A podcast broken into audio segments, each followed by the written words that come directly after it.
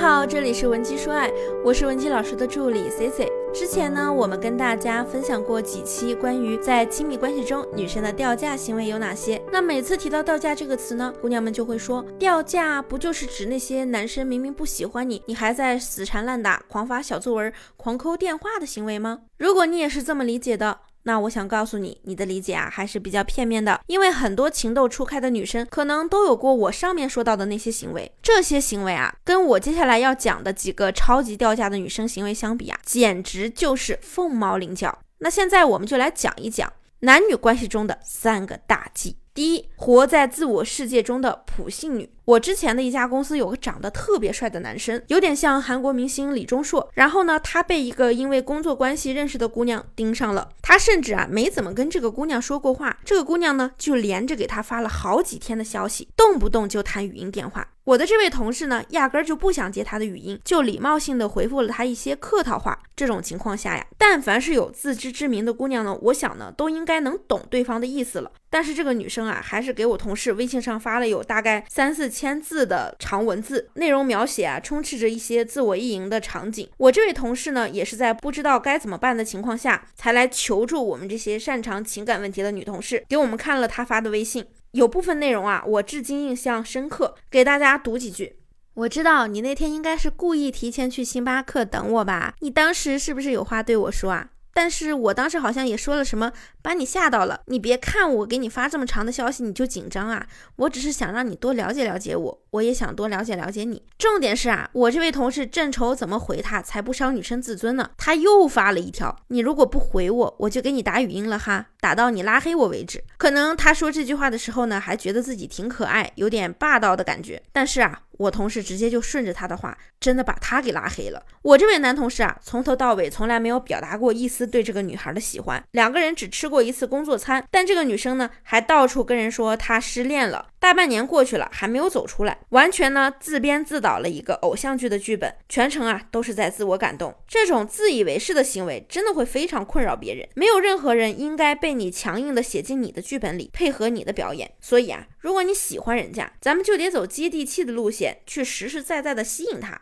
那么，想要获取今天所有内容的完整版，或者是免费的情感指导的同学，也可以添加我们的微信文姬零零五，文姬的小写全拼零零五，发送你的具体问题，我们一定会有问必答。那么第二种呢，就是虚荣心爆棚，说话夸大事实。年前的某个假期，我们几个发小约了见面，其中有一个发小啊，就带了他刚刚相处的这个暧昧对象和我们一起吃饭。其中的一个发小小刚就带了他正在暧昧的对象和我们一起吃饭。本身小刚啊带的这位准女友朝我们走过来的时候呢，我就觉得她是那种小可爱类型的，个子不高，很娇小，很软萌。给人的第一印象是很好的，但是吃饭中呢，大家闲聊的时候啊，这个姑娘的操作简直让在场的人窒息。我们其中一个女性发小一直在国外读研，也是最近刚回国的。小刚呢就夸她是个学霸，以后啊前途无量等等。结果呢，这位准女友啊直愣愣的说了句：“我哥也是在国内考不住什么好学校，就找关系花了点钱去国外镀了个金。不过他现在啊一个月才拿不到的一万工资，感觉都白念了，丝毫呢没有意识到在场人的。”尴尬，还紧接着自己又开始显摆自己。其实说实话，在咱们这边呢，如果想靠自己找一个好工作啊，除非家里有关系、有人脉，不然的话呢，就算有高学历，充其量啊，也就当个小科长吧。结果接下来整个聊天主场几乎都是他在说，我们在听。第二天呢，小刚就跟我们赔礼道歉了，说他以为这个姑娘挺萌的，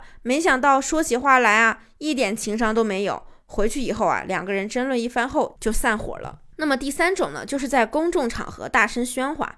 去年有一部恐怖片很火，叫《寂静之地》。C C 呢，当时和三五好友一起约着去影院看了这部电影。听电影名字，大家都应该知道，这部电影呢，它的精髓啊，就是一个“静”字，这才能体现这部电影的灵魂。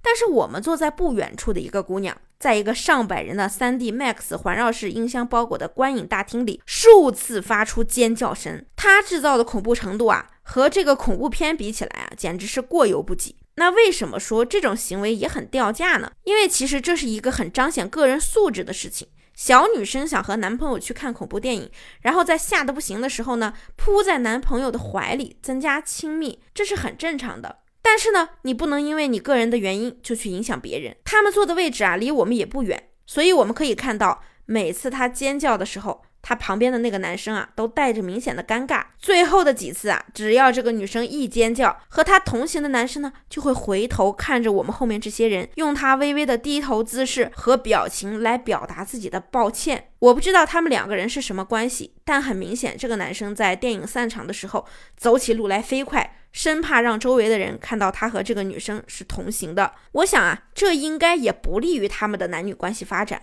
那我上面说了这三点呢，也是生活中非常常见的。这些行为有的时候偶尔出现，倒也挺适合调剂生活的。但是如果你已经习惯了上面的这些行为，那姑娘们就要好好的调整调整自己了，避免在你遇到真命天子的时候，因为这些问题让对方对我们留下不好的印象。好了，如果你还有其他的情感问题，希望我们帮你解决，也可以添加我们的微信文姬零零五，文姬的小写全拼零零五。